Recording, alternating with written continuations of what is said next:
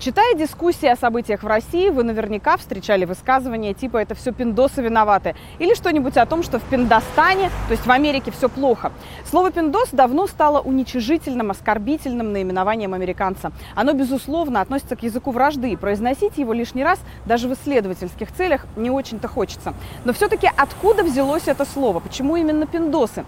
У этого существительного интересная история. Если вы откроете некоторые произведения русских классиков, вы встретите его у Чехова, Паустовского, Куприна. Вот таким манером какой-нибудь этакий греческий пиндос наберет полное судно черкесов с женщинами и ребятишками и везет. Это Куприн, путевые заметки. А вот Чехов, огни, выучится музыке и манерам, выйдет замуж за какого-нибудь, прости господи, грека пиндоса, проживет серо и глупо, без всякой надобности, народит, сама не знает для чего, кучу детей и умрет. И Паустовский казак посвятил на него, потом на меня. Пиндос определил он, скумбрия с лимончиком. Была даже дразнилка. Грек Пиндос, соленый нос. Грек Пиндос сел на пару пару колес, поехал в Афины продавать маслины.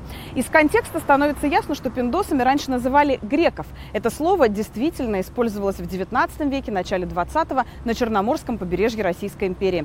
Так говорили в основном о бедных и неграмотных выходцах из Пинда, горной системы в северо-восточной части Греции.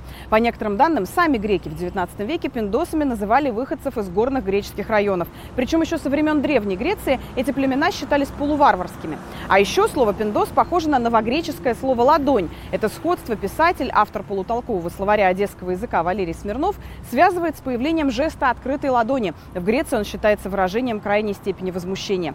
По словам Смирнова, в Одессе этот жест мог даже привести к драке. Но при чем же здесь американцы? Большинство источников указывает на то, что сербы в Хорватии так называли всех иностранных миротворцев, кроме солдат из России и Украины. Слово «пиндос» использовалось в армейском сленге российских подразделений миротворческих сил ООН в Косове в качестве прозвища всех военнослужащих военнослужащих США. А причиной якобы было обилие амуниции, которой на американцах было очень много, из-за чего их походка становилась переваливающейся, как у пингвинов.